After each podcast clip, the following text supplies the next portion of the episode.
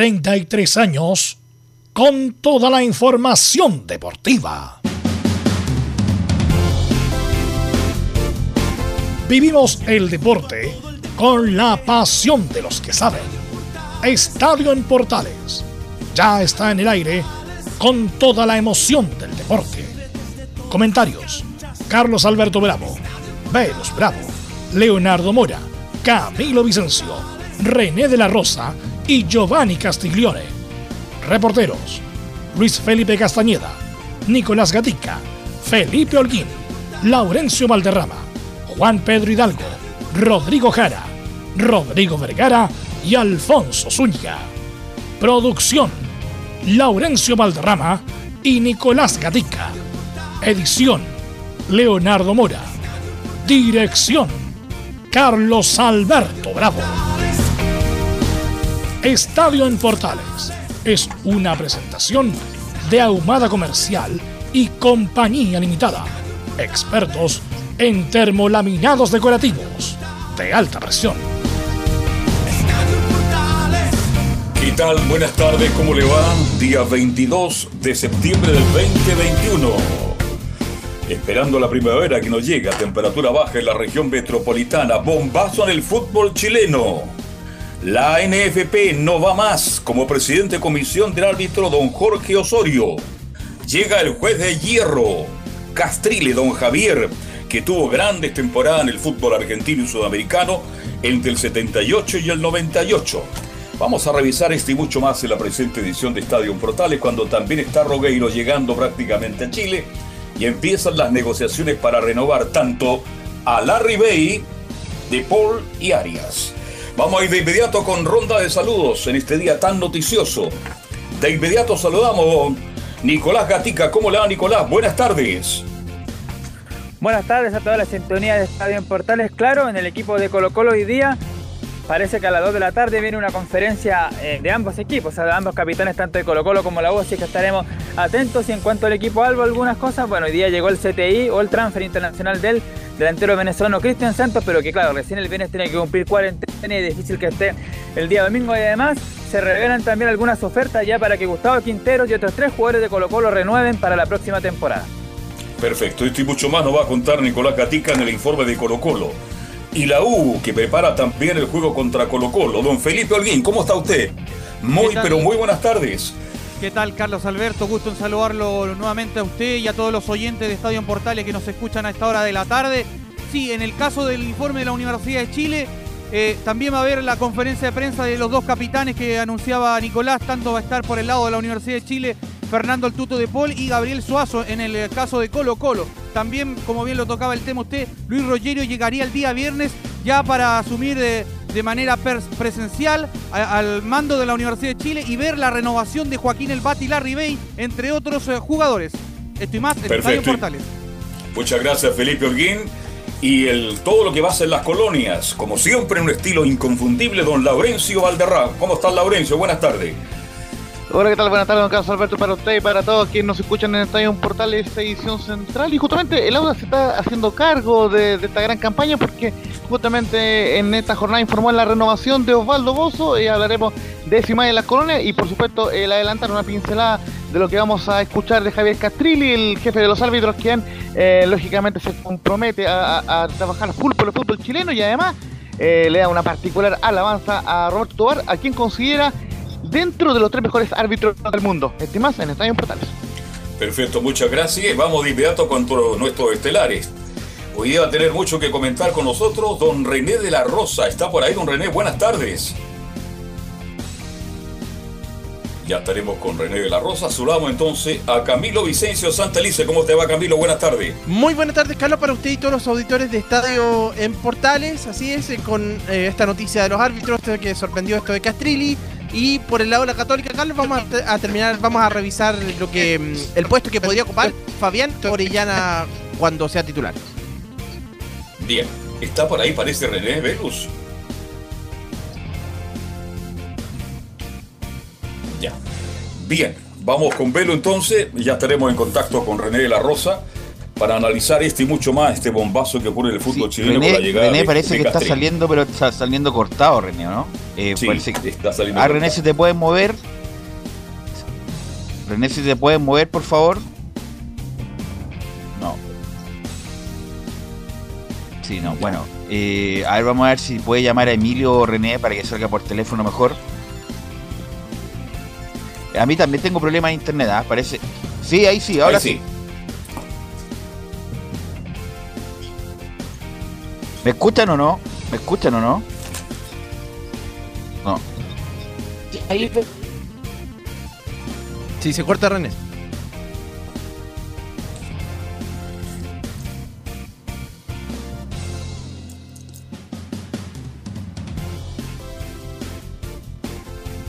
Vamos.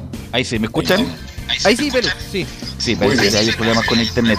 René, ¿me escuchas ahora o no? Sí, Corta. Bueno, René, vamos a ir con los titulares y te voy a dar un teléfono para que llame a Emilio y él te pueda sacar al, al aire, por favor. Vamos con los titulares que lee Nicolás Gatica. Exactamente, comenzamos con los temas de esta jornada de día de miércoles. Claro, iniciamos justamente con la salida de Jorge Osorio y el reemplazo de Javier Castrilli en el puesto de la comisión de árbitros. Bien, vamos ahora con los chilenos por el mundo y comenzamos en Italia donde Gary Medel jugó 90 minutos en el empate del Bolonia y el Genoa 2 a 2. Igualmente en Italia el Inter con Alexis desde el minuto 70 dio vuelta el partido ante la Fiorentina sin el lesionado el Pulgar y venció 3 a 1 consolidándose como puntero. Alexis tuvo una clara ocasión de gol que lamentablemente desvió y como ya sabemos Arturo Vidal no estuvo por lesión. En Inglaterra, la tercera ronda de la Copa FA o de la Liga Inglesa, más bien el Watford, donde jugó todo el partido, Francisco Gibralta fue eliminado tras caer 1 a 3 ante el Stoke City. En España, si bien no es chileno, pero fue figura del Lucé en el arco, Matías Dituro contuvo un penal en el triunfo del Celta ante Levante y ya lleva tres penales contenidos en la liga. Esto ha sido destacado incluso por varios medios de la prensa deportiva. Recordemos que esto no es nuevo porque en Bolivia, antes de llegar a Antofagasta, también se dio a conocer por muchos penales contenidos en la temporada anterior, justamente en el fútbol altiplánico. Siguiendo en España en esta jornada del Elche, donde fue citado el defensor Enzo Rocco, visita al Villarreal. Nos vamos ahora con la semifinal de ida Copa Libertadores, donde en un deslucido empate sin goles entre Palmeiras y el Mineiro, Vargas ingresó en el minuto 76 en el cuadro visitante. Esta noche será el turno de Flamengo, donde Mauricio Vila ha recibido críticas negativas por su rendimiento y recibirá esta noche en Brasil al Barcelona de Ecuador. Y para cerrar, un tema que se ha dado en el último tiempo, que partió como una propuesta, pero que ha ido tomando forma y que cuenta con opiniones divididas. Nos referimos a la idea de celebrar Copa del Mundo cada dos años. Para esto la FIFA lanzó una encuesta para saber la opinión de los hinchas. Lo único que se debe hacer es ingresar un link donde deberán poner algunos datos y en 2000 caracteres expresar su opinión. Esto y más en Estadio en Portal. Vamos ahora con René. Le damos perdón a nuestros auditores. Ahora sí. René, ¿me escuchas? Ahora sí. Lugar parece que era el malo, no era Ya, ahora el René, ahora René, te, te vamos a dejar, te vamos a dejar interrumpirte para problemas de eco. primero, primero, ¿qué te pareció, la, salida de Osorio y si sa- sabías algo justamente de lo que de lo que venía? De lo que venía. La verdad, Belus, sería mentir eh, desglosar lo que ha pasado con Jorge, eh, pero lo habíamos hablado, que no estaba pasando por un buen momento el arbitraje chileno y que podría venir un cambio. Lo que sí yo no, ni sospechaba que podría venir un árbitro de afuera, pero lo que sí eh, se está dando mucho en otros, eh, países, por ejemplo en Paraguay, en México, que se fue Enrique, hay muchos eh, que están dirigiendo los arbitrajes que no son de la nacionalidad de, de donde radican. Me refiero a que no me lo esperaban. Bueno, estuve la suerte de hablar ahora con Manuel Rodríguez, que era uno de los miembros de la comisión, que eh, amigo mío, con Juan Maturana, que también era el brazo derecho de, de Jorge Osorio. Con Jorge no podía hablar. Y también estaba hablando con mi amigo personal, Patricio Basualto, que también no sabe qué va a pasar con él, porque él es del área técnica, conjuntamente con Juan Reyes, Bárbara Bastías y don eh, el señor Díaz, que estuvo con eh, Mario Sánchez en el Mundial de Francia 98. Así que están ahí en el limbo, no se sabe lo- qué es lo que va a pasar eh, entre hoy día y mañana. Yo creo que ya va a haber algo más claro. Pero tú no sabes respecto, de, los movimientos de pasillo, de por qué se determinó la salida Osorio. Lo hizo tan mal Osorio como para sacarlo. Oye, sabemos que hubo graves problemas con los arbitrajes eh, en un año terrible para el arbitraje chileno en el sentido de los rendimientos. Pero ¿qué, ¿qué, es lo que detonó, René, esta salida y esta cosa de Castilli que me imagino yo lo venía conversando de antes? Supuesto, se venía conversando de antes, de hecho, habían, eh, y eso, bueno, porque el río suena porque piedras trae. Eh, creo que está incluso para que la gente se asuste y la gente que ama el fútbol y el arbitraje se asuste un poco. Eh, creo que esta campaña ya la traía hace varios meses, o por no decir un año, porque no alcanzó Jorge estar un año, cuando estaba Enrique Ose, eh, plantear eh, traer a un argentino y a través de él, a través de él está toda la incorporación, está Mario Sánchez.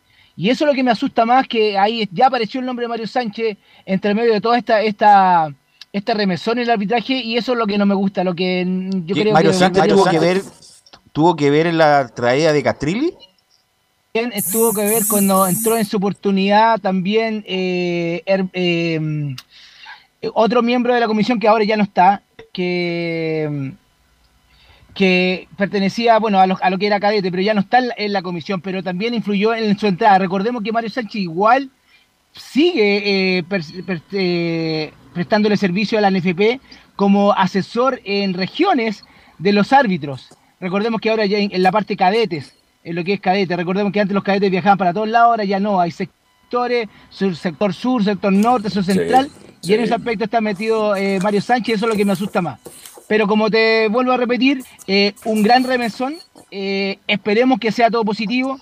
Nadie tiene la duda de, de, Castrilli, que como árbitro fue, tiene sus pergaminos, fue el hombre de hierro, como le dicen, pero no por ser un buen futbolista, tiene que ser un buen técnico. Y en este caso, no por ser un buen árbitro, puede ser un buen dirigente. Así que me asusta, me asusta en el sentido que no tenemos gente capacitada nosotros como para reemplazar a Jorge, eh, y si la tuviésemos sería Bascuñán o Roberto, pero están activos, así que con mayor razón eh, hay que ver qué es lo que pasa, esperemos que mejore, esperemos que mejore, porque Jorge siempre se defendía que se estaba trabajando con el asunto del VAR, pero que yo creo que eh, remeció todo este tema fueron los dirigentes que hablaban mucho con Milad y creo que eran reuniones seguidas que lo, quejándose los clubes por el arbitraje y especialmente por el VAR.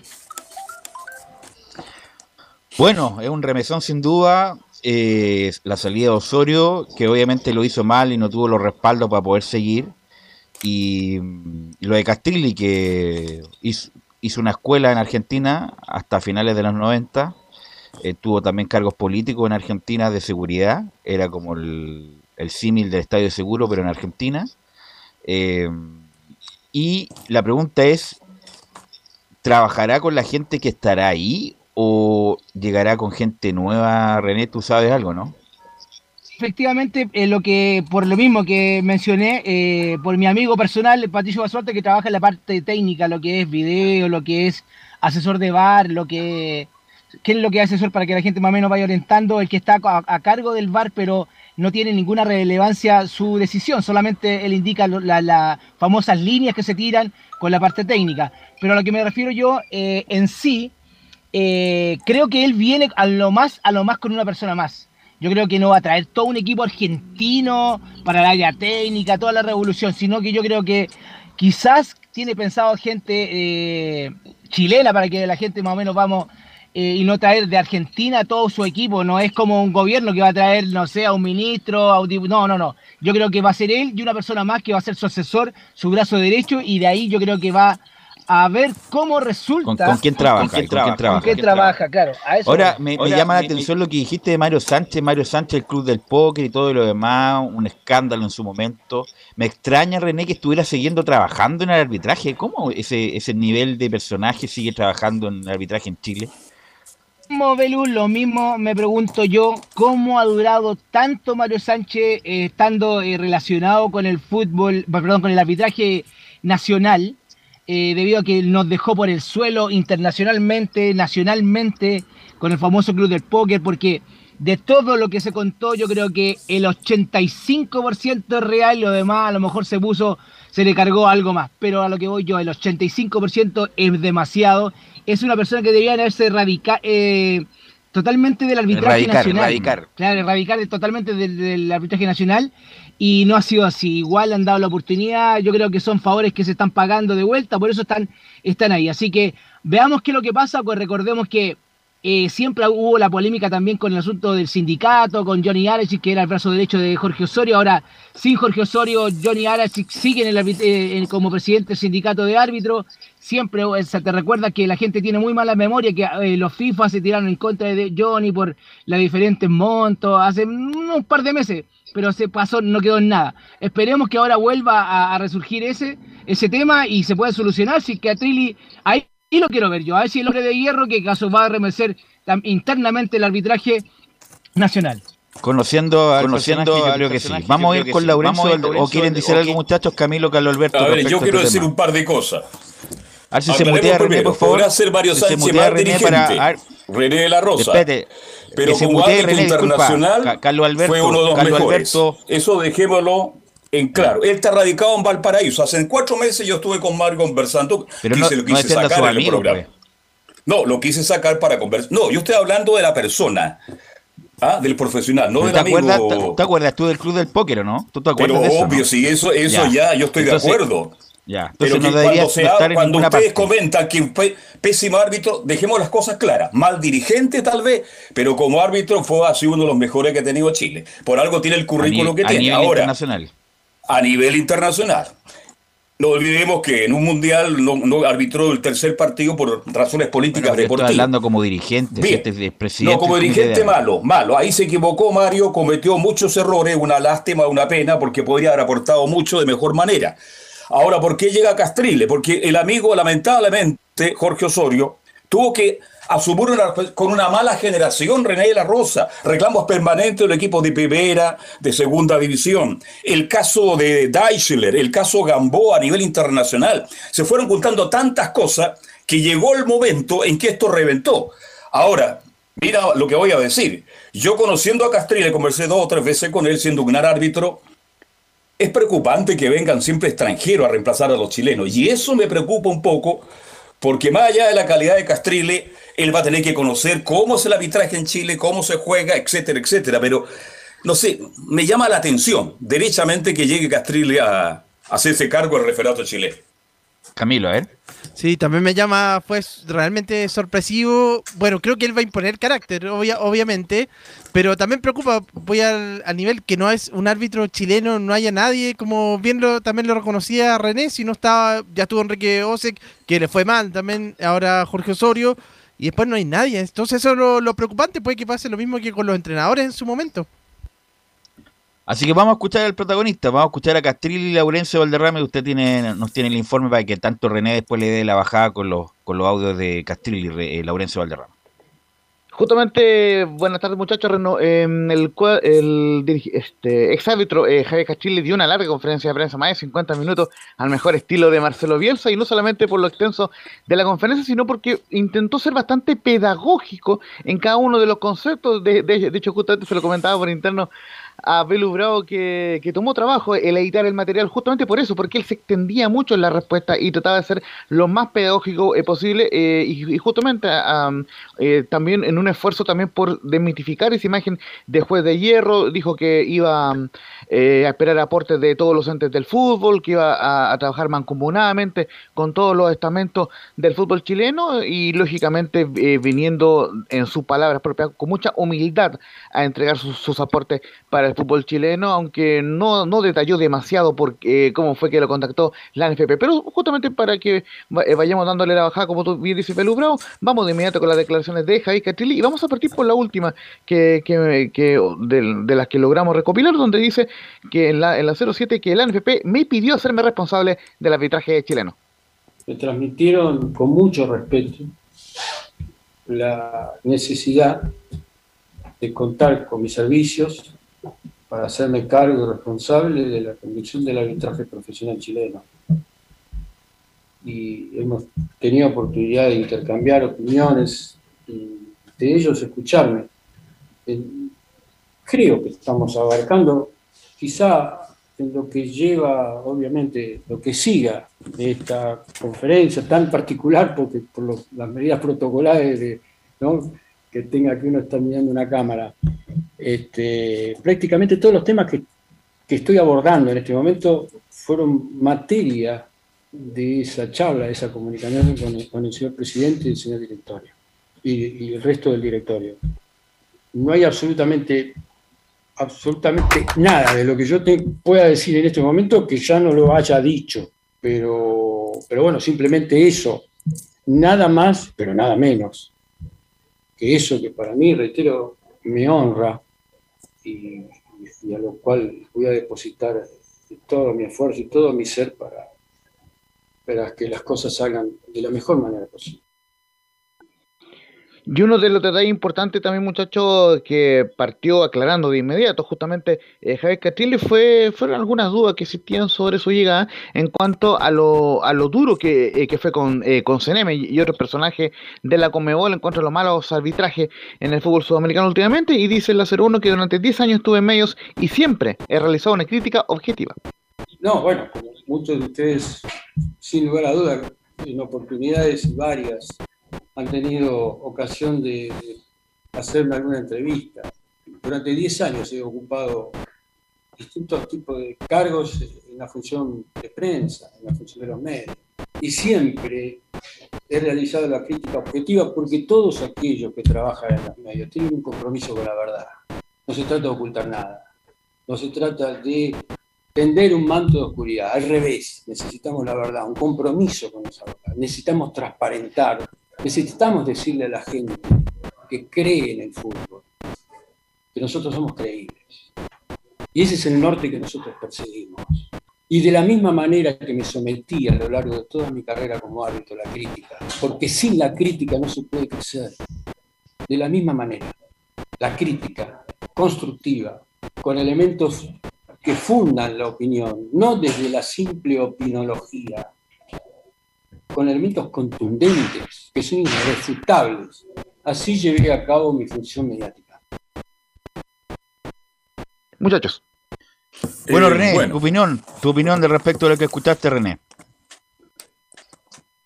Luz de lo que escuché, no dijo nada. En realidad, para mí, de lo que escuché, eh, no quiso. Ya part- yo, para mí, mi opinión, mi opinión de Castrilli, yo lo conozco personalmente porque estuve activo y cuando él vino a dirigir acá, tuvimos la oportunidad de compartir con él, pero más allá no lo conozco. En el sentido de cómo es eh, como persona, a eso voy yo. Recordemos, el, el árbitro es uno y la persona es otra. Eh, como los pergaminos los tiene, los pergaminos los tiene, al igual que los tiene, como bien lo dijo eh, don Carlos Mario Sánchez también, pero recordemos, el arbitraje es uno y lo que debería ser, y la persona es otro. Lo que siempre se tiende a hacer es que siempre sea un solo árbitro, en el sentido, buena persona dentro de la cancha y buena persona fuera de la cancha, eso es lo que siempre, y eso es lo que cuesta, porque la vida es así. Hay muchas tentaciones en las cuales caen los árbitros y pueden caer, y esa es la diferencia de un árbitro con otro. Esa es mi opinión. Pero lo que está hablando Castrilli, que no, que eh, está, bueno, cualquier, cualquier árbitro que lo hayan designado a un país a dirigir una cosa tan importante como el arbitraje eh, de un país y a todos los dirigidos que van a ser chilenos, eh, es un honor, claro, es un honor. Pero a lo que voy yo, no quiso, no quiso referirse tampoco que, que, lo trajo o, lo, lo pidieron, pero a lo que voy yo, esperemos que, como bien lo dijo don Carlos, los pergaminos como árbitro en el campo sean lo iguales de afuera, porque en realidad yo no sé, él siempre eh, tendría a ser como periodista, como comentarista más en Argentina, que cualquier cosa siempre se, lo- se le pedía opinión a él y que era crítico, alababa, criticaba, como todo. Pero ahora, dirigir es otra cosa, porque tiene que ser, aparte de dirigir, tiene que ser eh, un creador de árbitro, un que, que surja, que tenga el país, tenga la posibilidad de tener árbitros a forma internacional con la personalidad, con su actividad. Así que esperemos que lo haga René, bien. René, Eh, sí, el punto es que, bueno, punto es que, bueno, él va a contar él va a con el staff con el de árbitros staff que, de árbitros tiene. que tiene. Porque ¿quién forma los ¿quién árbitros en Chile? El? INAFO, ¿no? El INAFO, Cuando ¿no? se van a Cuando inscribir el INAFO, inscribir ¿no? el INAFO, ¿no? Claro, no, eh, a ver, el, eh, ¿cómo funciona el tema ahora? A diferencia de en mis años, que son igual hace mucho atrás, ahora el INAF imparte eh, una carrera de árbitro profesional. Eso no quiere decir, no quiere decir que ese es un negocio, que no quiere decir que el que entre a la INAF y estudie y salga como árbitro profesional de fútbol va a entrar a la NFP a llegar a primera división o internacional. No, no, no, no, no. Porque ese, lamentablemente, me voy a ir por otro lado, es el engaño que tiene la INAF porque inscribe gente hasta 35 años. Tiene que estudiar dos años, sale con 38 una persona con un cartón de árbitro profesional con 38 años no va a llegar nunca al fútbol profesional, lamentablemente, aunque suene doloroso y no porque yo lo haya vivido tan joven y haya tenido esa oportunidad, no porque esa es la realidad. Eso es lo que primero tiene que ser Jorge Osorio, porque recordemos que Jorge Osorio está encargado del arbitraje también de la INAF. Así que yo creo que allá va a llegar a Jorge y esa es la, verdad que tiene que siempre... No, pero me refiero, me refiero, me, refiero a René la formación, porque me imagino que él querrá formar otro tipo de árbitro en Chile y no va a tener la herramienta porque la INAF es que se encarga de formar a los árbitros. Pero recordemos que la INAF pertenece a la federación en este caso, o en este caso de la NFP, depende. Ah, si los árbitros que salgan de la INAF él va a poder, yo creo que va a tener su, la opinión. Recordemos que esto lo creó Gastón Castro cuando ya era de la comisión, estaba, era presidente de la barra, lo que hacía Jorge también. Así que ahí está, es un círculo y si él quiere cambiar algo, va a tener que llegar a una aula de la INAF para implantar lo que él desea. Ahora el punto también, René, hacia adelante. No, no, no, es que yo, yo, yo conozco el INAF y estoy contigo, René cuando estaba Lucho Rodríguez a cargo, yo fui invitado a dar una pequeña charla sobre el periodismo hablado, sobre el relato, porque algunos relatores no conocían el reglamento del fútbol chileno, la regla 14 que es fundamental en esto del fútbol.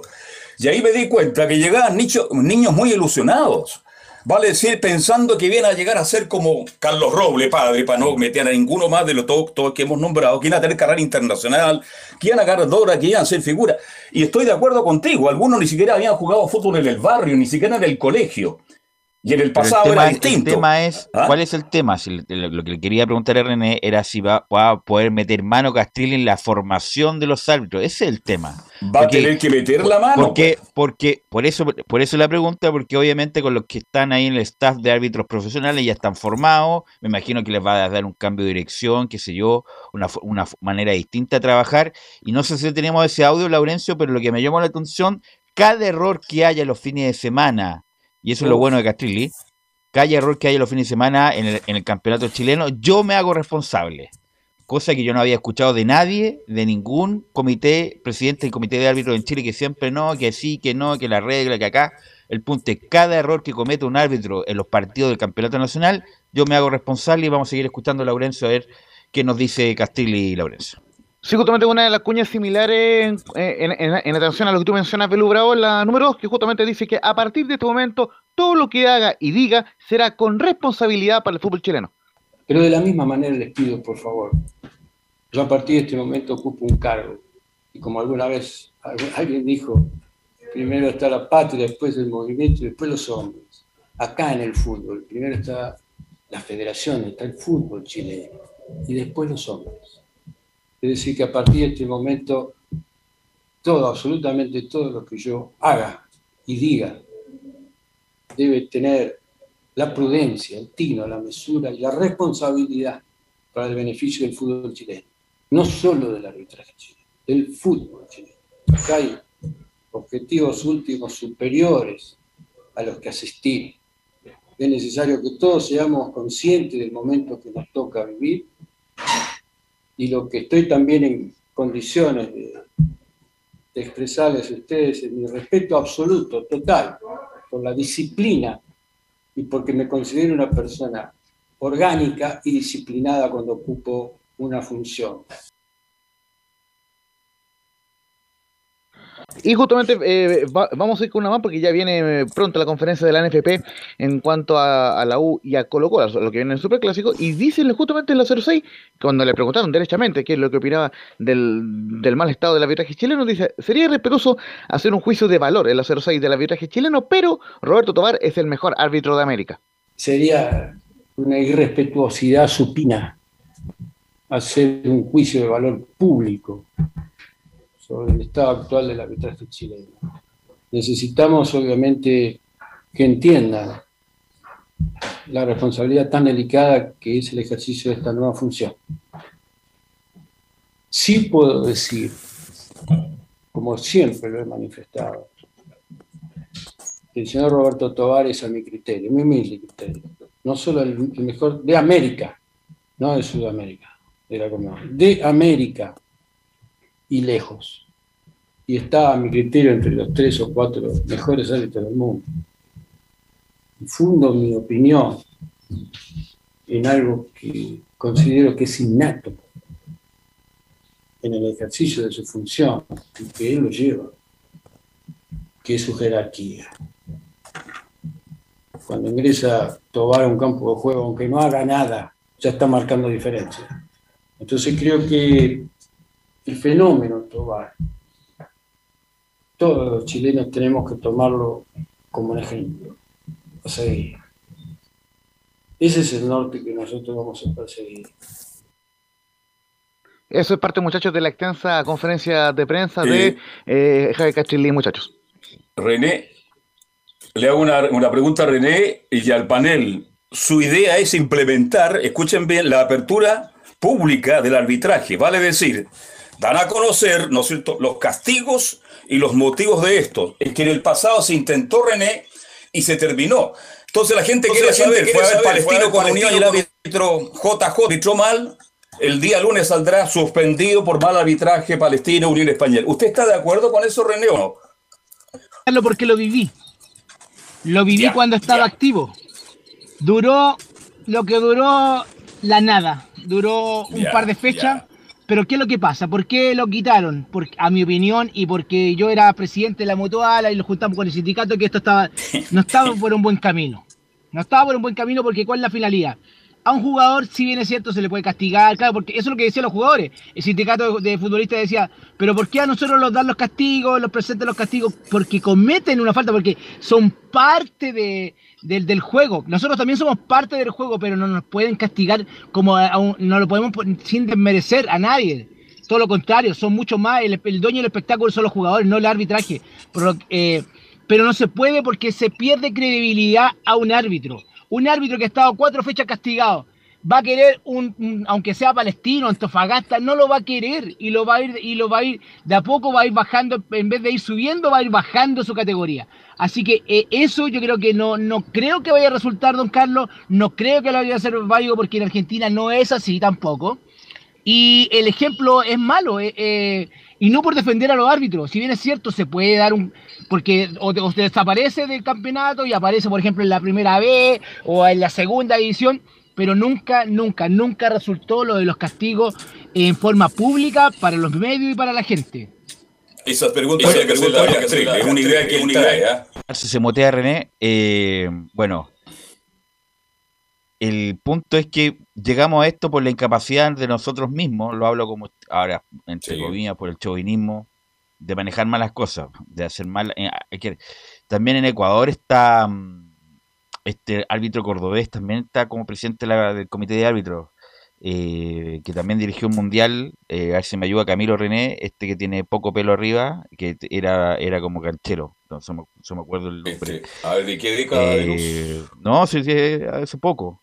Eh, Ya. Cordobés. Bueno, hay uno que está a cargo del Ecuador y otro que está a cargo en, es en Colombia. Bueno, y en Chile, en forma inédita, Javier Castrilli, argentino, va, va a estar a cargo del comité de árbitros. Eh, así que Pero- bueno, y tiene que. Sí, Baldassi. Baldassi, justamente. Héctor Baldassi. Héctor Baldassi. Oh, Él, es- él está, en- está a Sí. cargo del comité de árbitros en Ecuador. En Ecuador. Eh, así que no es nuevo esto, en- por lo menos en América. En Chile sí es nuevo, es inédito claro. y es un duro golpe para las generaciones de árbitros porque siempre era como la, la carrera, ¿no? René, Sí. bueno, ser árbitro de primera B, primera A, eh, después tener cargos cargo administrativo y como punta de lanza ser presidente del comité de árbitros. como la carrera normal de un buen desempeño de un árbitro, lo que había mencionado yo, con todas las características, siendo buen árbitro en el campo de juego, pero lo que dice don Carlos en realidad eh, es muy cierto. Y lo que todos medios se. Y no porque sea el, número uno de la radio Portales, sino que es muy cierto. No ser buen árbitro, hay que ser muy buen dirigente. Eh, lo voy a nombrar así como jugadores, perdón, como árbitros jugadores. Cristian Rojas fue buen jugador en Cobresal, pero no sé si fue el mejor eh, en la cancha. Jorge Osorio nunca jugó la pelota, nunca, nunca, ni un primero de mayo jugó la pelota, pero llegó a ser internacional. Ahora que haya llegado más allá, menos, no, nunca jugó la pelota.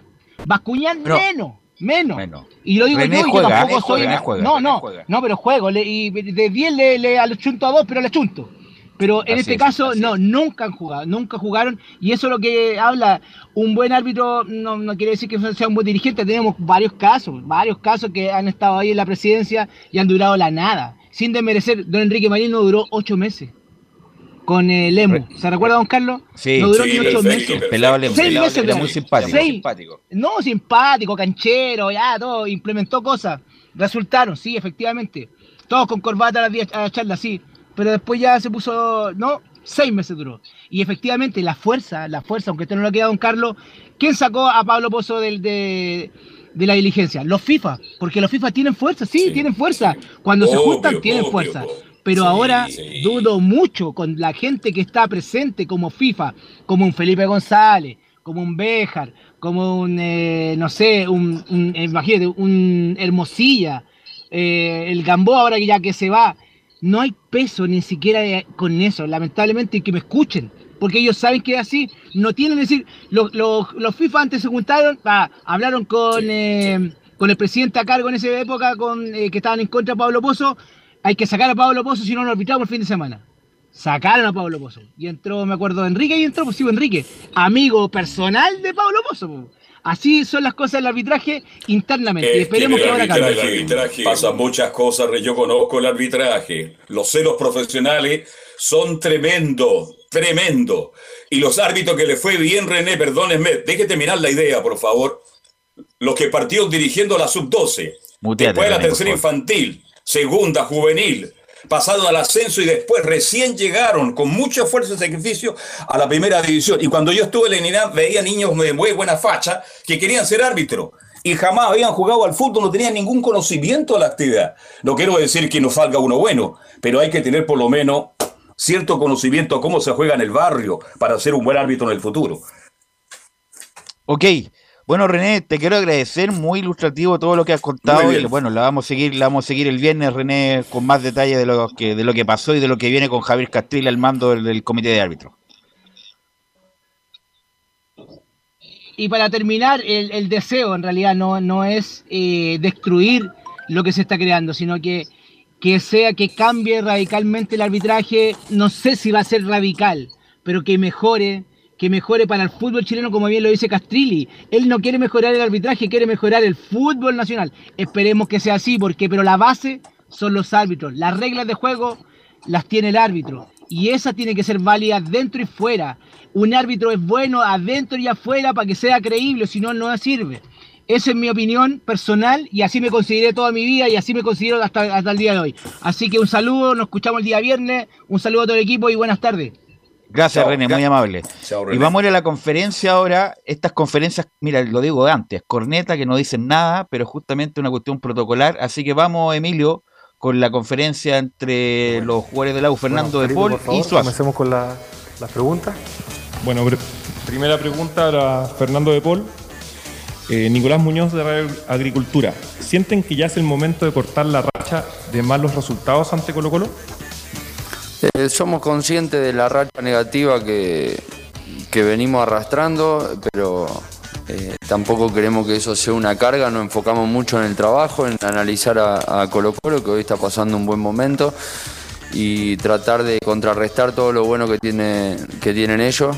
Eh, nosotros sabemos que también venimos me- mejorando partido tras partido, así que nos enfocamos solamente en este partido, pero somos conscientes de lo que, de lo que se viene arrastrando hace, hace varios años. Para Gabriel Soazo, Rodrigo Gómez de Radio Cooperativa. ¿Qué valor le entrega el grupo a una victoria el domingo y cuál es el mayor, la mayor fortaleza que tienen para conseguirla? Eh, bueno, no, no se puede hablar de, del valor que podemos entregar a una victoria el domingo porque todavía no se juega. Eh, nosotros estamos enfocados eh, en el partido del domingo, eh, como, como en cada partido, como si fuese una final, que son tres puntos importantísimos y le entregamos ese valor tanto a este partido como, como al siguiente y los que vengan. Eh, es muy importante para nosotros lograr tres puntos eh, para poder seguir en la cima como con el objetivo que tenemos claro de poder ir a buscar el campeonato. ¿Cuál es la mayor, la mayor fortaleza que tienen para conseguirla? Eh, bueno, no, no se puede hablar de, del valor que podemos entregar a una victoria el domingo porque todavía no se juega. Eh, nosotros estamos enfocados eh, en el partido del domingo, eh, como, como en cada partido, como si fuese una final, que son tres puntos importantísimos y le entregamos ese valor tanto a este partido como, como al siguiente y los que vengan. Eh, es muy importante para nosotros lograr tres puntos eh, para poder seguir en la cima como con el objetivo que tenemos claro de poder ir a buscar el campeonato. Bien, para eh, Fernando de Paul, Francisco Caneo de Radio Cooperativa, ¿sienten que la ratificación de este Valen- Valencia como técnico hasta fin de año se puede trabajar, se, se puede trabajar con mayor tranquilidad? Sentimos que es, que, que es muy bueno, eh, tanto para, para el grupo, pero para él seguramente. Eh, nosotros, como lo dijimos siempre del primer momento, eh, a Esteban eh, lo recibimos y, tratamos de, de- trabajar con él como si fuera el entrenador. No lo tomamos como un interinato. Creo que eso también ayudó a conseguir buenos resultados. A nosotros por lo menos no nos modifica nada. Sí nos pone contentos, pero a la hora de trabajar no, no nos modifica nada porque del primer momento creímos y que él era nuestro técnico. Para Gabriel Suazo, de, Cristian Alvarado de Radio Agricultura, van a enfrentar a la U que tiene el goleador del campeonato. ¿Cómo van a controlar a Ribey para que no les convierta? Eh, bueno, obviamente no voy a, no voy a decir en lo que estamos trabajando, eso está claro. Eh, sabemos las armas que tiene, que tiene la Universidad de Chile, tiene grandes jugadores, como tú lo dices, tiene el goleador del campeonato y sabemos de lo, de lo que tenemos que cuidarnos, de, qué tenemos que, que mejorar y de qué tenemos que hacer para poder contrarrestar su- sus buenas armas que tienen. Y, también sabemos eh, lo que tenemos que hacer nosotros, lo que tenemos que seguir mejorando y creciendo como equipo para poder eh, hacer daño que, y poder a buscar esos tres puntos. Pero como te digo, eh, es un equipo muy completo, por más que tenga al goleador del campeonato, tiene grandes jugadores en todas sus líneas y por eso tenemos que estar concentrados al 100% para poder ganar ese partido. Rodrigo Rit de Radio Bio Bio para Fernando de Paul. Hace siete partidos que, por torneos nacionales que la U no le gana a Colo Colo. Para este domingo los hinchas azules pueden pensar que se quedarán con el triunfo. Sí, nosotros trabajamos siempre para, para ganar, eh, sea el partido que sea. Obviamente que este es eh, eh, para el hincha y para todos es el, el más importante, pero en definitiva termina dando lo- los tres puntos igual, si es que conseguimos el, el- el triunfo. Eh, nosotros estamos trabajando muy duro para este partido, lo hacemos siempre, pero con esa ilusión también de, de- de poder cortar la racha y esperemos también poder disfrutarlo con, con la gente, ya que lamentablemente eh, de local no, no pudimos conseguir un triunfo de que volvió el, el público al estadio. Esperemos que este fin de semana eh, podamos, como dije, festejar, sabiendo que enfrente tenemos un rival muy duro, que es el, hoy en día el puntero del campeonato. Para Gabriel Suazo, Cristian Ávila de Radio ADN. Durante esta semana, Rodrigo Tello admitió eh, que el formado en Colo Colo tiene internalizado que los clásicos se juegan y se ganan. ¿Cómo toman estas palabras de un símbolo de la U que jugó clásicos con los azules pero que pasó por las inferiores de Colo Colo? Eh, bueno, yo también lo, lo- vivo de esa forma y no tan solo yo, sino que, que mis compañeros también lo viven así. Yo creo que, que en nuestra inferior y bueno, yo no estuve tampoco en la inferior de la Universidad de Chile, pero también me imagino que debe ser de esa forma. Que los clásicos no tan solo se juegan, sino que se ganan, que esa es la mentalidad que, que nosotros tenemos y con esa mentalidad salimos en cada clásico, por más, por más que importe la posición en que estemos, aunque esté en la Universidad de Chile, si alguien está más abajo más arriba, son partidos distintos, eh, donde uno se juega quizás más que tres puntos, y eso es lo que nosotros queremos. Eh, nosotros buscamos ese objetivo, eh, buscar ganar ese partido, también lo van a buscar ellos, con, con un gran equipo que tienen y con un gran equipo que tenemos nosotros, así que espero que sea un, un lindo partido y, poder afrontarlo de la mejor forma.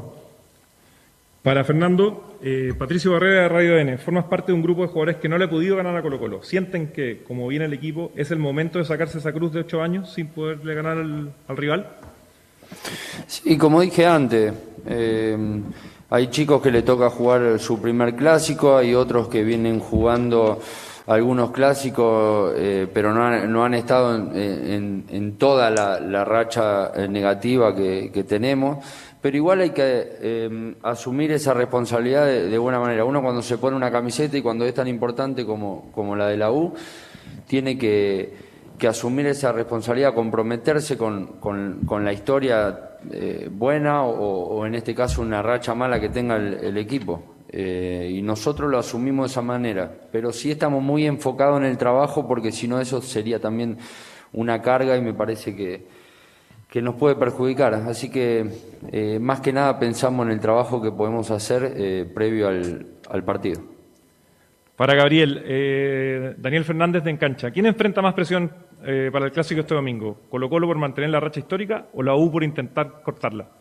Eh, yo creo que ambos tenemos la misma presión, tanto, tanto la Universidad de Chile eh, para poder cortar esa racha como nosotros para poder mantenerla. Eh, siempre, como lo comenté anteriormente, siempre los clásicos son partidos distintos y la presión está por más que vaya último o primero la tabla, por más que, que hayan 15, 20, dos puntos, estemos igualados en la tabla, eh, la presión siempre es la misma para jugar un clásico porque cada uno de los equipos quiere ganarlo sí o sí. Entonces no creo que haya más presión ni para uno ni para otro, sino que ambos quieren buscar el mismo objetivo, eh, que es ganar el partido y obviamente nosotros estamos trabajando para poder lograr eso. Para Fernando, eh, Felipe Nostroza de Rincón del Bulla. ¿Cuál es la motivación del plantel especial para este superclásico? Es una motivación, eh, lo que hablábamos del tema de cortar la racha. Es una motivación también saber que mm, si conseguimos un resultado positivo no- nos acercaríamos un poco más a, eh, a, a Colo Colo y a los que están eh, en este momento en la parte alta de la tabla, sabiendo que somos de lo que está muy arriba, creo que los únicos que hemos ya quedado libre la primera fecha, entonces eh, es una motivación más eh, para seguir en la lucha por el campeonato. Para Gabriel, eh, Marcelo González de Mega. ¿Esta es la gran oportunidad de este, para este grupo joven de demostrar que están para cosas importantes? Eh, no tan solo esta, la hemos demostrado en la Copa Chile, lo hemos demostrado en cada partido, que, que nosotros estamos para, para cosas importantes y es nuestra mentalidad. Eh, no porque vamos a jugar tan solo con la Universidad de Chile eh, y este partido va a definir todo para, que nosotros estamos, para lo que nosotros estamos preparados. No es así, hemos enfrentado grandes equipos, eh, ahora nos toca también un, un gran equipo que está ya peleando la- en la parte alta y, y no este partido no nos va a demostrar eh, si estamos para, para grandes o pequeñas cosas. Eh, creo que en cada partido tenemos que demostrarlo que queremos ser campeones, eso tenemos que hacerlo tanto este fin de semana como el siguiente y los partidos que pasaron también creo que lo demostramos de esa forma. Última pregunta para Fernando. Jorge Sánchez de la Tercera. Eh, aún no hay indicios de una posible renovación con Azul Azul. ¿Crees que este puede ser tu último superclásico? Y si es así, ¿cómo estás viviendo esta semana? No, la vivo como, como siempre, eh, entrenando siempre de la mejor manera posible.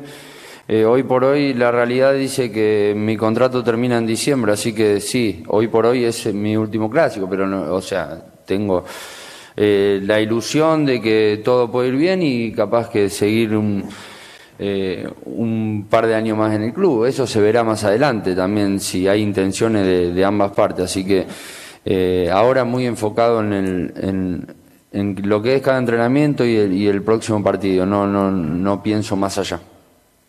Última pregunta también para Gabriel Suazo, Benjamín Bonom de ESPN Chile. Por lugar en la tabla y por historia, Colo Colo llega a este, a este clásico como favorito.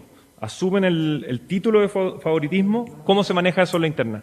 Eh, no, aquí los superclásicos, yo ya lo vuelvo a repetir, no hay ningún favorito. Eh, como lo dije anteriormente, si hay 10, 15 puntos de diferencia, el superclásico es el superclásico y lo quieres vivir de esa forma y, jugarte la vida eh, por ganar ese partido. Eh, aquí no hay ningún favorito en absoluto, en este tipo de partidos puede pasar cualquier cosa y nosotros lo tenemos más que claro y por eso estamos entrenando al 100% y tenemos que estar concentrados en todo momento para poder contrarrestar la- las buenas armas que, que tiene la Universidad de Chile para poder hacer daño y también nosotros poder provocar eh, peligro en, el área contraria de ellos para poder ganar ese partido, como digo. Pero aquí favorito yo creo que no hay ninguno. En los clásicos siempre es así. eh, en cualquiera en cualquier posición en que te encuentres, eh, el superclásico es un partido totalmente distinto. Muchísimas gracias a los dos. Mucha suerte el domingo. Ahí está, ahí está la conferencia. Bueno, más que fue rápido, ¿ah? Porque siempre estas conferencias son lateras, los periodistas se dan como dos horas de preguntas. Así, bueno, menos fue rápido. Y quedó como. A ver si vamos con un pimponeo eh, con Nicolás Gatica y con Felipe Olguín. Vamos con Nicolás Gatica respecto de la última actualización de Colo Colo, Nicolás. Sí, bueno, eh, para actualizar justamente de Colo Colo, decir que ya, y lo vamos a comentar al, al final de este mini informe, que ya hay una formación que ya trabaja el técnico Gustavo Quinteros. Ayer teníamos algunas dudas, bueno, hoy día también, pero por lo menos ya eh, revisando algunas, algunas redes de Colo Colo y cercanos, claro, ya más o menos se maneja un equipo. Gabriel Costa, como dijimos, va a entrar sí o sí. La otra vez en el partido ante Everton de Viña del Mar estuvo Joan Cruz, seguramente ese va a ser el cambio. Va a ser Joan Cruz y va a entrar justamente Gabriel Costa. Hay que ver ahí el Colo Gil si va a estar con César Fuentes o no, si el Colo Gil va a estar más arriba.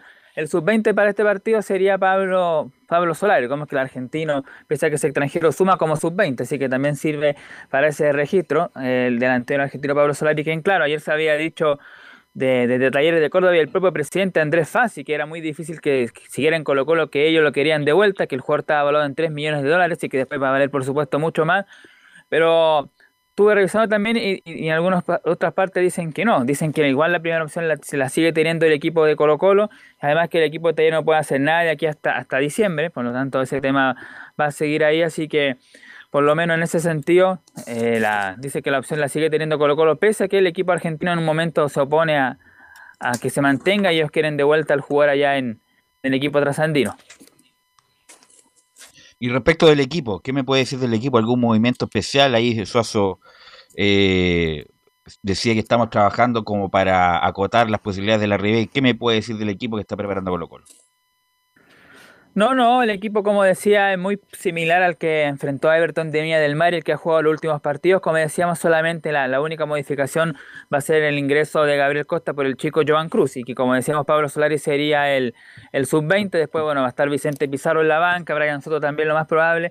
Ya lo dijimos en la jornada de ayer que Jason Rojas y Matías Saldivia es prácticamente un hecho que no van a estar. O por lo menos Saldivia se va a esperar hasta el día viernes. Jason Rojas en un 99,9% no va a estar en el partido del día domingo y será Óscar Opaso el lateral derecho. Pero no, nada especial. De hecho, el equipo se va a mantener con la misma línea de cuatro atrás. No, no es que se va a ver una marca especial justamente para. No, pero hay delantero- Nicolás, in- independiente, pueden ser los mismos hombres, pueden ser los mismos hombres, pero con movimientos distintos. Justamente, me imagino yo, puede bajar un volante a la hora de los corners, a la hora de la pelota, la táctica fija. eh, a lo mejor la Ribey a lo mejor no, no va a tener uno, va a tener uno y otro cerca. A eso me refiero, a lo mejor hay movimientos que no sabemos, porque obviamente no, no tenemos acceso a los entrenamientos, que movimientos especiales para determinados jugadores siempre los hay. Claro, por eso decía el capitán de Colo Colo, Gabriel Suazo, que no va a dar los nombres, pero, pero claro, seguramente eso es lo que va a ver ahí el técnico, porque tiene que primero partir de la base de, la zona defensiva primero, ver ahí cómo va a controlar al medio campo de la U y después, por supuesto, pensar de, de medio campo hacia arriba, cómo va a, a hacer daño, por, so- sobre todo por los laterales. Colo Colo se ve que es un equipo que trata de atacar mucho por los costados, de meter muchos centros. Y ahí, bueno, eso es lo que tendrá que ver justamente el técnico Quinteros, quién es el que está mejor preparado para ese, para ese tema, pero como decíamos, físicamente está todo el equipo bien, solamente Saldivia y Jason Rojas son las bajas y el resto del plantel está completamente a disposición de- del técnico y él verá, por supuesto, de aquí hasta el día sábado, porque ahí más o menos se definirá y también estarán los citados, que van a viajar el día domingo hasta Rancagua. Le pregunto entonces, son las 14.26 en Chile, en Chile o lo que se llamaba Chile, la República de Chile o lo que era la República de Chile, los pueblos de Chile. Bueno, 14.26, for oncena en este momento de Colo Colo que debiera enfrentar a la U, Nicolás. Sí, en estos momentos el equipo que está ca- ca- encabezado por Gustavo Quinteros, quien aseguró que todavía no se han contactado con él, pero que desde la dirigencia dicen que sí, que ya habría una, una oferta ahí para que Gustavo Quinteros renueva, así que eso se va a dar a conocer en las próximas semanas, pero Quinteros, que muy probable que continúe, contaría con este contingente para el domingo, sería, bueno, Brian Cortés en portería, sin, du- sin duda, Opaso, Falcón, Amor y Gabriel Suazo, tampoco no hay dudas. César Fuentes y Leonardo Gil, aquí aparece Leonardo Gil más atrás justamente como mixto, acompañando a César Fuentes. Marcos Volado junto a Gabriel Costa, ahí sería el damnificado como lo comentábamos, Joan Cruz y Pablo Solari junto a Iván Morales en la ofensiva. Ok, ¿algo más, Nicolás? No, eso por ahora, solamente que el equipo de Colo Colo está trabajando en ese tema para ver el, partido de fin de semana y como decíamos, trabajando las renovaciones de Gustavo Quintero, en la compra del pase del 50 para Pablo Solari y también si pueden renovar a Emiliano Amor y también a Leonardo Gil que terminan contrato a fin de año. Ok, Nicolás, gracias, muy amable. Mañana la seguimos con Nicolás Gatica y la actualización de Colo Colo y vamos con la U. Con Felipe Holguín, eh, la pregunta recurrente era, oye, llevan ocho años sin ganar la Colo Colo, o sea, pueden sacar la mochila. De diez preguntas, yo creo que fue la mitad de eso, Felipe.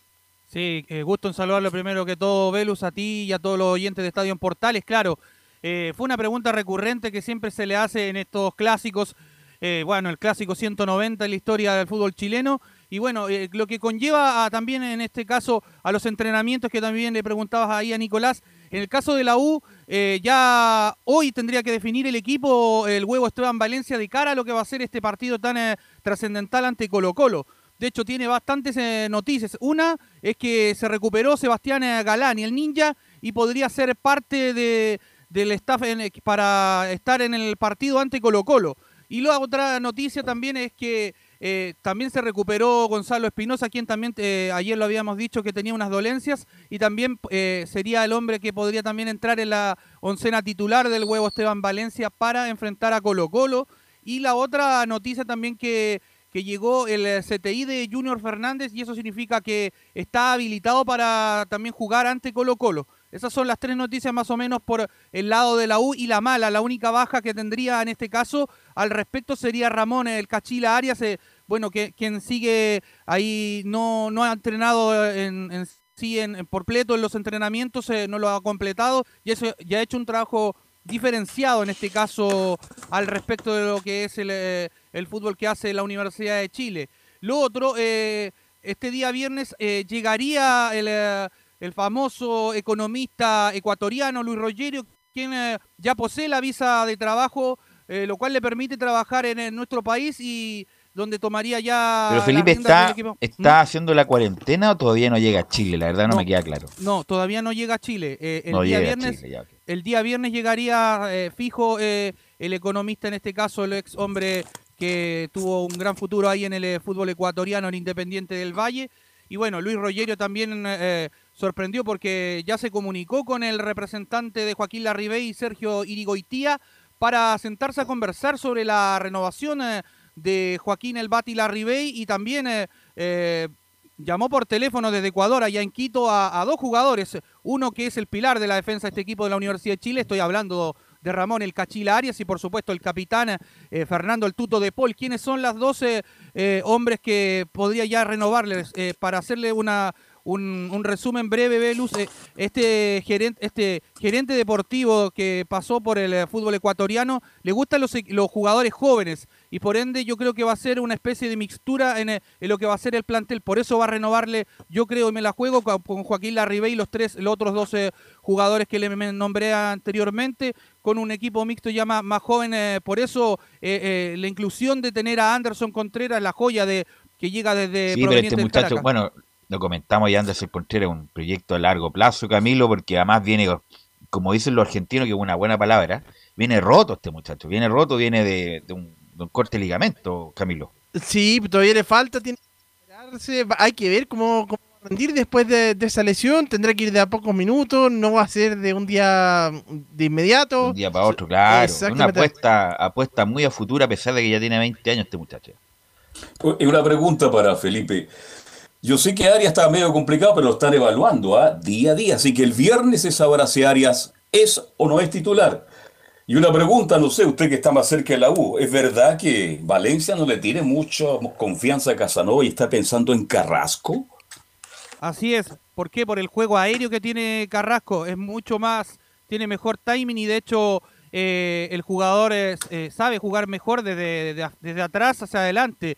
Eh, por lo que yo lo he visto jugar y bueno, y ustedes se han dado cuenta también Luis Casanova es un poco... Pero Felipe, en disculpa. ¿Mm? disculpa que te interrumpa, pero ¿será Carrasco por Morales? Porque yo, Casanova va a jugar. Porque lo, Sí. cuando ha salido Arias, ¿quién ha jugado con Valencia en la banca? Casanova. No ha jugado Carrasco. Carrasco ha jugado cuando... ¿A quién reemplaza el último minuto? A Morales, justamente para ganar en esa fase y ganar un poco más de marca. Pero yo, además, Casanova también anda bien por arriba, si tampoco es que salta para abajo como Nelson Tapia. Pero yo creo que más bien tiene que ver con, en caso de reemplazo, algunos minutos, o reemplazarse, que se ve mal en la marca este muchacho Morales, eh, pero no a reemplazar a Casanova, que incluso antes de la lesión era el titular indiscutible con titular. Entonces me, me- entonces me llama la atención como ese esa lógica, Felipe. Velus, yo la, la formación que yo tengo ya así conformada y la que yo creo que va a ser, se va a jugar con dos delanteros arriba. Si quieres, se la pasamos a revisar inmediatamente Dale. por honor al tiempo. Eh, Fernando de Paul en portería, línea de cuatro en el fondo, Jonathan Andía, Osvaldo el Rocky González, Luis Casanova, Marcelo Chelo Morales y en el medio pondría un rombo. Eh, Sebastián Galani, me la juego con él, como volante ya de corte, Gonzalo Espinosa de salida por derecha, por izquierda Mario Sandoval, Marcelo Cañete como creador, yo creo que le va a dar la oportunidad este partido para Cañete para tener el balón, y arriba dos hombres, Franco Lobos y Joaquín Larribey. Ese sería el 11 de la Universidad de Chile. Así es, bueno, vamos a ver cómo, cómo se resuelve de aquí el partido. A lo mejor Cañete, Cañete puede ser Camilo Carlos Alberto, a pesar de que un buen jugador, pero en la, en la 1 ha rendido una fácil presa para los marcadores. ¿ah? A lo mejor un tipo que esté de espalda eh, eh, en forma eh, frecuente no es buena idea. Es mejor a lo mejor tener un jugador más rapidito que pueda ganar la espalda de los volantes centrales de Colo Colo, ¿no? Sí, ahí yo me la jugaría por Aranguis en esa posición. ¿no? Jugador más rápido, encarador, por lo menos se atreve, se atreve. Yo no quiero crucificar a Cañete, que es un tremendo jugador. ¿ah? Eh, puede ser una alternativa, porque Cañete tiene fútbol de sobra, sabe de los clásicos, jugador de Boca Juniors, un hombre que tiene experiencia, pero eh, eh, partiendo, le iba a preguntar a Gatica, porque cuando tú le preguntabas cómo va a jugar Colo Colo, esa es la, pregunta que le hago también. ¿Cómo crees tú que va a encarar la U el primer minuto del partido? ¿Va a salir a buscar a Colo Colo o lo va a esperar? Porque esto se da mucho en los clásicos. ¿Va a ser protagonista la Universidad de Chile? Hay varias preguntas en el aire que no tienen respuesta por ahora, ¿no? Yo creo que la U, Alberto, va a salir a buscar a Colo Colo. Si hace la misma presión que le hizo Cobresal en el partido cuando jugaron con el- allá en el Monumental y empieza a fixarlo por las bandas con los volantes y, también sumando eh, los laterales, yo creo que ahí puede eh, verla muy mal Colo Colo al respecto de, cómo le hizo el partido inteligentemente Gustavo Huerta eh, al cuadro de Colo Colo allá en el Monumental donde le ganó 1-0 y después le jugó a la contra. O sea, siempre esperándolo a la contra. Yo creo que por ahí podría salir el partido para la Universidad de Chile, conociendo cómo ya juega este Colo Colo. Bien. Ok, Y si se vamos da- a ir a analizar. ¿Y tú crees que pueda jugar Fern- Bueno, va a depender eh, cómo se dé el partido, porque si el partido no se da muy bien para la U, a lo mejor Junior Fernández estaría jugando minutos. Lo que sí Colo para Colo, mí, para mí debería ser el primer cambio, ¿ah? Junior Fernández. No nada esperar aquí eh, si está bien o está mal. Junior Fernández es un jugador importante del medio chileno que tiene historia con Colo Colo. Así que si es que obviamente el partido se da en el sentido de que hay no solamente de, ir a buscarlo, sino a lo mejor de, de seguir con la preocupación para Colo Colo. eh, poner a Junior Fernández. Así que, bueno, ojalá se le pueda dar a la, a la gente de la U con Junior Fernández. Vamos a ver que también, no creo, la U no creo que lo vaya a buscar, pero tampoco se le va a meter atrás. Es una, va a ser una cuestión más ecléctica en el sentido de, de esperar tres cuartos y de ahí salir. La, la U no es un equipo que lo vaya a buscar, ni siquiera, ni siquiera con los equipos más, más, más discretos del campeonato. ¿Tú qué, qué crees que va a pasar, Camilo? Yo también creo, creo eso, que no sé si lo va a ir a buscar la, la U. Yo recuerdo, a ver, para tener una comparación con un clásico que fue el de la Católica, donde en esos primeros minutos el partido lo pasó mal. No, la Católica fue la que, la que estuvo en campo contrario y después de a poco fue ya Claro. eh, saliendo la U. Algo así creo que se va a dar. Hay que recordar que en ese clásico Católica, la U, al principio Católica, los primeros 15 se fueron de Católica, no, no podía salir la U, y de ahí de a poco empezó a progresar, empezó a avanzar, tuvo llegadas claras, me acuerdo de una de Franco Loy, el segundo tiempo fue parejo, bueno, y ahí lo- la U lo gana con mucha aptitud. ¿Algo más, Felipe? Con eso cierro, Velus. Que tengan muy buena tarde. Ok, todos. igualmente, Igualmente, Felipe. bueno. Vamos, vamos a ir a la pausa, Emilio. La pausa, no hemos hecho pausa. Ha sido eh, rápido el programa. Y volvemos con la Católica y con Audax Italiano.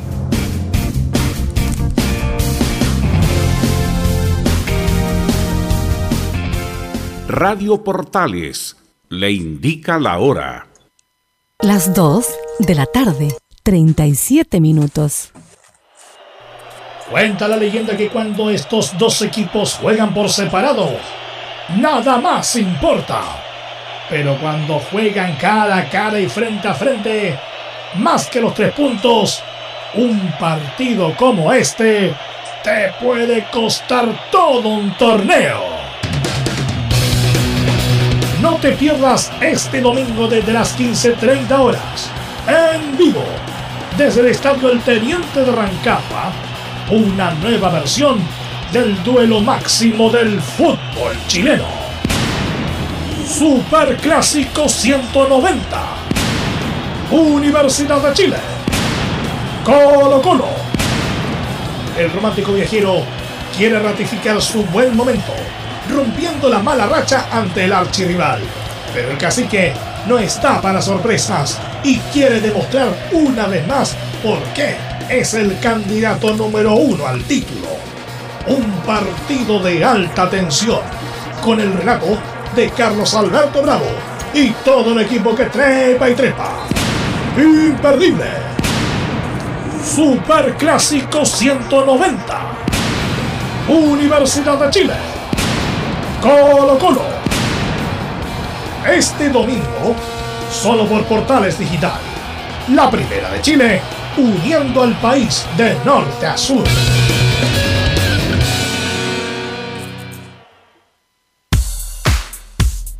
Ahora más que nunca, quédate en casa y disfruta de algo rico sin pagar de más. Somos de la casa, una delicia al paladar. Conoce nuestra variedad de waffles, sándwiches, empanadas de horno y mucho más. Contáctanos vía WhatsApp al más 569 5018 3008. Atendemos todas las tarjetas de crédito y red compra. Infórmate más en nuestras redes sociales, en Instagram y Facebook. Recuerda, somos de la casa, una delicia al paladar. Durante esta emergencia sanitaria, realicemos actividades junto a nuestros niños, niñas y adolescentes. Intentemos solucionar los problemas con diálogo y conversando sobre las emociones que surgen estos días. Que ellos confíen en sus padres o adultos cuidadores puede evitar el consumo de alcohol y otras drogas. Si necesitas ayuda, ingresa a senda.gov.cl o llama al 1412. Senda, Ministerio del Interior, Gobierno de Chile.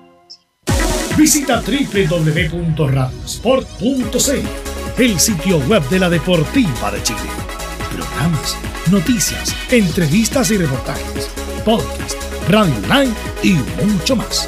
Todo lo que pasa en todos los deportes lo encuentras en www.radiosport.cl. La Deportiva de Chile en Internet. Comercial IAC Compañía Limitada. La mejor calidad mundial en laminados decorativos. Comercial IAC Compañía Limitada es Vertec en Chile. San Ignacio 1010, Santa Rosa 1779, Avenida Mata 446 y Portugal 501. Comercial IAC Compañía Limitada es Vertec en Chile. Radio Portales, en tu corazón, la primera de Chile, en el mes de la patria. Un acercamiento electrónico a todo lo que pasa en el fútbol. Escuchas Estadio en Portales en su edición central. La primera de Chile, uniendo al país de norte a sur.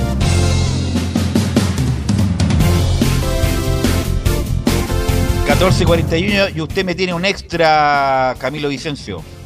Sí, porque se ratifica a Roberto Tobar como árbitro para el Superclásico y Julio Bajuñán al VAR tal como lo anticipaba, lo había dicho hace René unas de la semanas, Rosa. René de la Rosa. Lo dijo hace 15 días atrás René de la Rosa. Tobar, Bascuñán, Bascuñán, Toro, así que hay que reconocerle a, a René de la Rosa. Bueno, lo tampoco era. Claro, no era muy difícil. En los números de la lotería. Hermosilla o abeja. Claro. ¿ah? Exacto. Así que bueno, pero igual le damos la derecha a Sí. nuestro especialista en arbitraje y comentarista, don René de la Rosa. Y bueno, lo más probable es que esté, eh, a menos, a lo mejor va a Rancagua, Castilla, a ver en in situ en la actuación de Tobar y Bascuñán en el bar. Así que ya se confirma el mejor árbitro de América. eh, eh, dirige el superclásico, que no voy a entrar en ese debate. Algunos comentaristas si es superclásico o no superclásico. El superclásico lo, lo identifican la hinchada, la hinchada de la gente. Hay que recordar que la U estuvo 25 años en el oscurantismo. Oscurantismo no le ganaba a nadie en la U y seguía el, el clásico con Colo Colo. Católica hay que recordar que estuvo 13 años sin ganarle a la U. 13 años, si no es por el gol de Gino Valentini, no se rompe esa racha a lo mejor, en el- por lo menos en ese periodo. Y, y sigue siendo eh, los, los clásicos los clásicos de Chile, la U la Católica, el caso de Colo Colo con la U. Es que, bueno, así que ¿Usted eso, se refiere eso- a lo- al comentario de Dante? Sí, la verdad, la, la- bueno, mal no, Dante, pues si los clásicos lo lo pasan pasa es que porque un Poli- equipo le gana más al otro, es por la rivalidad y por muchas cosas más. pues. Claro, no tiene que ver con eso. Si es por eso, Racing Mal no sería Dante, clásico independiente. Bueno, pues, sí, sí. Racing tuvo 35 años sin ser campeón y Independiente ganó todas las Copas Libertadores en ese periodo. Entonces, o, o Gimnasia con, con Estudiantes, que Gimnasia nunca ha ganado un campeonato argentino, pero son clásicos igual. Son Eh, clásicos, usted, me dirá superclásico. Bueno, este es el superclásico que tiene Chile. Bueno, obviamente que es responsabilidad de la U también y tiene que cortar en algún momento este, este periodo de, de no ganar, que me parece a mí como hincha de la U vergonzoso. Eh, a lo mejor fue, fue mucha la, la fiesta con San Paoli, campeonato, goleada 5-0, 4-0 sudamericana. A lo mejor la U está pagando algo con eso, ¿ah? como especie de, de, de, de, de una de una herejía por haber gozado tanto en ese periodo y ahora está sufriendo con Colo Colo ya de 8 años, me parece que es mucho, y qué decir de 20 años en el Monumental. Pero bueno, ese es otro tema. Vamos con Camilo, con las novedades de la Católica. Camilo, después de la presentación de eh, Orellana el día de ayer, o antes de ayer. Ayer. a pro- claro, a propósito de que nombramos que también vistió la camiseta de la Católica. Este, Claro. Claro, pero, pero anda muy mal hace tiempo. ¿ah? Bueno, en Unión Española. La última pelota de la bajó de pecho, se cayó en la mitad de la cancha y gol del rival. Bien. exactamente. Pero Ya. tenía condiciones la lesión de pasaron la cuenta también. ¿Mm? Sí, sí, sí. Eh, bueno, con la Católica después de la presentación de Fabián Orellana, que ya se empieza a conformar el equipo. Incluso, mm, eh, bueno, Fabián Orellana, que como decíamos, llegaría a ser como titular, debería ser en la posición en que está ocupando actualmente José Pedro Fuensalida. Y Fuensalida sería lateral derecho, que ya lo ha hecho en, en otras eh, ocasiones. Y ahí podría salir Raimundo de Rebolledo, tendría que salir. Pero la gran duda puede ser porque que pasa a jugar por el sector izquierdo, pensando en que ha sido uno de los más débiles de la, de la Universidad Católica. Así que ahí van a estar las grandes eh, dudas, pero debería llegar para ser titular eh, Fabián Orellana. En esta Católica que ha tenido una semana más tranquila, pensando en que todavía le falta para varios días, incluso tuvo libre el fin de semana anterior. Ahora esta semana ya han estado entrenando, pero mañana van a tener libre y ya el viernes comienzan a trabajar el siguiente encuentro que va a ser contra Melipilla el 29 de septiembre. Eso va a ser el próximo eh, miércoles. Así que eso con, con el equipo que está, que está trabajando de la Universidad Católica en esta semana más libre y que van, ha tenido varios días del, con el cuerpo técnico liderado por eh, Cristian Paulucci, quien recordemos que se va a quedar hasta fin de año. Pero vamos a escuchar al presidente de Cruzados, en este caso Juan Tagle, quien se refiere a que están enfocados en el término del torneo. No, por ahora la verdad la decisión es, tener este cuerpo técnico hasta fin de año y, y- y ya cuando se acerque el fin de año evaluaremos todo, evaluaremos la situación del cuerpo técnico, evaluaremos la situación, son muchos jugadores que terminan contrato y obviamente también hay una componente económica que es la clasificación a Copas Internacionales, entonces la verdad es que por ahora totalmente enfocado en, en, en las fechas, en, el término torneo, son muchas fechas a partir de la vuelta nuestra del 29 de, del 29 de septiembre. Eh, tenemos ahí partidos digamos, muy seguidos hasta el 4 de diciembre, incluso con la posibilidad de, de jugar una Supercopa entre medio. Entonces ahí va a haber tiempo, ahí, va, ahí vamos a estar enfocados en eso. Claro, esa Supercopa que mencionaba mm, eh, que mencionaba el presidente Cruzados es por la Católica campeón en el año 2020, el último el último torneo, y que de hecho todavía no está definido el, el rival. Podría, debería ser Colo Colo por la última Copa Chile, pero, pero bueno, va a ser en ese, en ese periodo seguramente de octubre, noviembre, así que por eso la cantidad de partidos de mm, la cantidad de partidos que mencionaba el presidente Juan Tagle. Otro tema, Carlos, la parte que ha quedado medio los últimos, no se ha hablado los últimos días o los últimos meses, es lo del proyecto de, remodela- de remodelación del estadio. Sí, tiene razón usted, ¿ah? Sí. Partió con bombo y platillo, estábamos todos muy felices y contentos. Por ahora, nada, de hecho, ¿no? Por el momento, bueno, se, eh, está trabajando, de hecho está, está, está, el proyecto justamente, pero va a comenzar el próximo año. Y precisamente de eso habla Juan Tagle en el siguiente audio, se refiere a la remodelación del estadio. Mira, lo del estadio sigue avanzando, la verdad, muy bien. Eh, somos muy optimistas porque los, objetivos que no hemos ido trazando lo hemos logrado. Y yo espero que de aquí a un mes, un par de meses, podamos tener noticias concretas bien positivas. Es un proyecto difícil en un momento en que cualquier proyecto de inversión grande en Chile es difícil por la situación económica en general, por, por cierta incertidumbre, pero, pero los, en el ámbito en el ámbito de permisos, en el ámbito de financiamiento, eh, en el ámbito de, sponsor hemos avanzado bien, que yo diría que son como las tres eh, grandes patas. eh, y si todo sale bien, esos tres, esas tres pilares, digamos, se cumplen durante este año, que es nuestro objetivo, ya el próximo año no podríamos jugar en San Carlos, eh, por lo menos por un año y medio. Y, y nuestro objetivo es poder jugar en Santiago, eh, ojalá en el Estadio Nacional o en algún otro recinto de, de Santiago.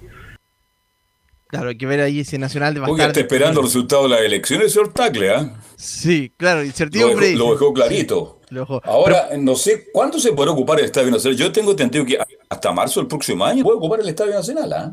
Claro, por ahí ya debería estar. Hay que pensar que son para, están rep- reparándolo para los Juegos Olímpicos, arreglándolo para los Juegos Olímpicos eh, Panamericanos del Panamericano. 2023. Sí, sí, Juegos Panamericanos. Así Ahí que. el nacional va a tener que ser, pues ahí que que total se va a ocupar cada 15 días, o sea, Sí. un- dos veces al mes, Católica y la U. Así que ahí debería ser, porque el Santa Laura, bueno, tiene un precio irracional, Muy alto. le pone para la U, a lo mejor a la Católica le pone menos, aunque es, es su clásico rival, entre comillas. Eh, pero bueno, esos son la- los costos de remodelar el estadio, va a tener que jugar un año, por lo menos un año y medio fuera. Sí, pero por lo menos ya está avanza- avanzando en la materia del, del sponsor, en ese, en ese tema ya están, ya están, están listos y bueno, falta ya el próximo año. Así que va a ser bastante tiempo, un año y medio, entonces los que van a estar fuera de San Carlos de, de Apoquín de la Católica. Pero, va, eh, pero era interesante escucharlo porque hace tiempo que no se hablaba- no se tocaba el tema y ya se acuerda, salieron la maqueta incluso del estadio que va a tener la Católica. La maqueta hace un estadio hermoso, moderno, este, principalmente para los medios de comunicación, así que bien por Católica. Sí, así Ok, que- ¿algo más, Camilo? No, eso por ahora de la, de la Católica en esta semana más tranquila. Listo, ok, gracias Camilo. Eh, vamos con Laurencio, Laurencio que nos va a contar de Audax italiano. Muchachos, eh, renovamos el saludo y por cierto con un Auda italiano que está en un, en, en un expectante cuarto lugar de la tabla de posiciones y ya está sumando buenas noticias del cuadro verde, justamente ante la posibilidad de que existan grúas en el fútbol chileno, porque se informó esta mañana en la renovación de Osvaldo Bozo, el capitán del Auda, el volante, quien eh, está desde 2011 en el cuadro eh, del Auda y ya superó la barrera de los 100 partidos oficiales. Justamente el capitán renovó por dos temporadas más eh, y el mensaje que. Es todo un caso este, ¿ah? Es todo un Sí. caso en un jugador como Bozo lleve más de 8 o 9 años jugando en Audax italiano, ¿ah?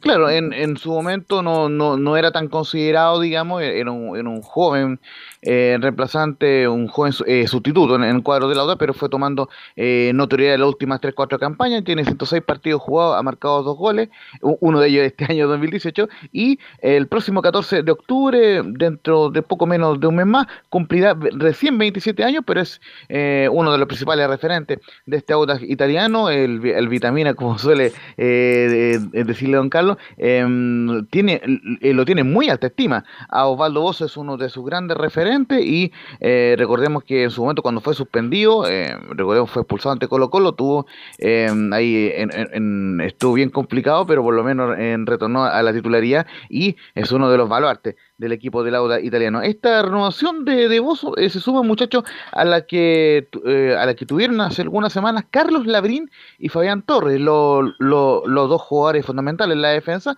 así que paulatinamente está renovando jugadores el Auda italiano. En todo caso, el gran problema que tiene el Auda, y justamente lo, lo, lo reveló entre medio y tácitamente y explícitamente, y diría yo, eh, Cristian Montesino en la entrevista con ESPN durante la semana, es que Joaquín Montesino tiene ofertas ya desde el extranjero, ya por lo menos eh, se habla de un interés del fútbol colombiano, así que eh, están los rumores, eso sí, no, no hay nada así como concreto, pero por, eh, eh, por cierto, se ve complicado que Joaquín Montesino pueda seguir en la, tempo- eh, la próxima temporada en el cuadro verde. Ahora, lógicamente, ¿cómo podría cambiar eso? En, en- si es que el Auda logra clasificar, por ejemplo, a una Copa Libertadores, que ya sería eh, un hito bastante importante para el Audax. Recordemos que en 2019 con el Paqui Meneghini jugó Copa Libertadores el Audax, así que en ese sentido puede ser interesante el hecho de poder tener eh, una posibilidad cierta de poder jugar eh, la Copa Libertadores para Sebastián, para el, el, Juaco Montesino, y por eso Audax ya está renovando jugadores porque está pensando ya en la próxima temporada. Y justamente vamos a escuchar un- al- una eh, declaración de Joaquín Montesino que no alcanzamos a escucharla ayer por tiempo, em, que justamente eh, reitera y sostiene esa ilusión del cuadro floridano por, em, por pelear el título hasta el final de la temporada. Dice el 0-1, terminando la primera rueda, nos dimos cuenta que estábamos preparados para pelear el torneo. O sea, el principio del torneo, eh, sobre todo las primeras 10 fechas, es para ver de lo que estamos. Y terminando la primera rueda nos dimos cuenta que estamos preparados para, para pelear el torneo y, y eso es lo que queremos. O sea, la ambición está, ya cuando te entra el bichito de esa, de esa ambición en todos, eh, forma, forma una competencia interna súper súper importante que hace que suba el nivel de todo. Entonces estamos súper convencidos en el trabajo que estamos haciendo, en, en las virtudes que tenemos y seguir trabajando las falencias. Sobre todo el, el último partido no estuvimos bien en la parte defensiva, eh, nos hacen un gol sobre todo el 2-1 en un momento que teníamos controlado el partido, que era el peor momento que iniciaran el gol porque viene la parte psicológica, la motivación del rival, entonces ahí nos faltó poder finiquitar y, y poder haber hecho el 3-0 y no que no hayan hecho el 2-1. Y justamente la segunda que vamos a escuchar eh, es lo que comentaba eh, también en otras declaraciones en esa entrevista. Dice que mi sueño es jugar en la selección chilena y salir campeón con el Audax. Eh, bueno, el primero es jugar a la selección chilena que, está cada vez más cerca y, me estoy preparando para eso el día que llegue. Y obviamente este año sa- salir campeón, o sea, todos como, como jugadores tenemos ese sueño de algún día levantar una copa y no, no he tenido la oportunidad y creo que este año eh, si seguimos con, con esa mentalidad, con esa ambición y con ese trabajo día a día, tenemos la chance, el campeonato está como para dar esa sorpresa de que Audax Italiano sea campeón, así que nos vamos a preparar para eso y a partir de ahí seguir con mi futuro. Yo- Justamente esa es la ilusión de, del Audax italiano que, recordemos, visita Oye, a su amigo el. Vitamina, y su amigo el Vitamina eh, estuvo pidiendo 9 y nunca llegó un 9, ¿ah? Lo pidió más que Quintero y parece que se olvidaron cuando partió Holgado, ¿no? A ver, justamente por aquí tenía el nombre del 9 que llegó, porque finalmente llegó un 9, pero... Ah, llegó un 9. A Sí, sí, justamente eh, por aquí lo, teníamos, aquí lo teníamos, gracias. Federico Rafael González, delantero argentino, eh, tiene 34 años en todo caso, ya tiene su, su edad el delantero No. argentino, y también llegó otro refuerzo que, eh, que estuvo también por el fútbol peruano, que se llama Cristian Gabriel Esparza, que, que es un extremo, digamos. Y eh, esos dos refuerzos que, que no tienen ta- tanta connotación, pero, pero por lo menos eh, me parece que los conoce el Vitamina Sánchez, así que eh, ellos han llegado como refuerzo eh, eh, y, llegaron tanto así, llegaron al filo del cierre del libro de pases, como lo hiciera Cristian Santos en Colo Colo. Así que en ese sentido, por lo menos el Audax se reforzó, pero esos refuerzos todavía en, recién terminaron de cumplir la cuarentena, así que se, se estarían integrando para la fecha subsiguiente, no para la fecha de ahora que se viene ante Milipilla. Así que importante lo que está pasando con el Audax, que en, la tabla de, de ya, ya, le, ya les decía em, en el informe que están en el cuarto lugar con 34 puntos, muy expectante a solamente 6 unidades de, de Colo Colo, pero tienen ese importante partido ante Milipilla que será el día sábado a las 5 media de, la tarde en el Lucio Fariña de Quillota. Ahí quizá hay alguna ventaja para el Audax porque Milipilla no puede ser local en su cancha, eh, mientras que el mismo día Unión recibirá, la Unión Española recibirá a la Serena en el Santa Laura y el día, mm, eh, justamente el viernes, eh, Palestino visitará a Huachipato en Talcahuano. Son los partidos de las colonias esta semana por la vigésima primera fecha del Campeonato Nacional. Ok, ¿algo más, Laurencio? eso por ahora y vamos a estar muy, muy atentos a las novedades de la Unión Española porque ya debería integrarse en estos días el refuerzo eh, peruano Hurtado para eh, eh, completar el, el, los refuerzos y, estamos también viendo ahí alguna posibilidad de entrevista con Brian Ravelo para Estadio Portales. Ok, gracias Laurencio, muy amable como siempre. ¿Algo más, Camilo, Carlos Alberto, para terminar? Sí, yo tenía algo... Ah. Adelante. Camilo, dale Camilo. a propósito de lo de Nicolás Gatica, lo detallaba los titulares, esto es la propuesta de la FIFA para que los mundiales sean cada dos años. Yo creo que va a ser, eh, sería difícil, eh, mejor mantenerlos cada cuatro. Creo que va a ser, sería difícil porque entre clasificatorio y todo, pensando que acá son largas, por ejemplo, en Sudamérica.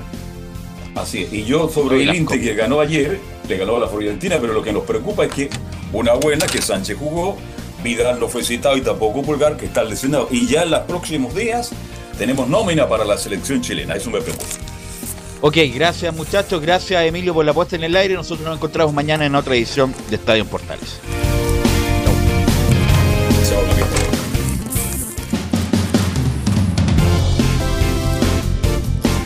Fueron 90 minutos con toda la información deportiva.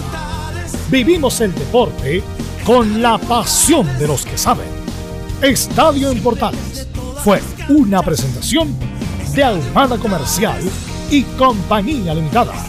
Expertos en termolaminados decorativos de alta presión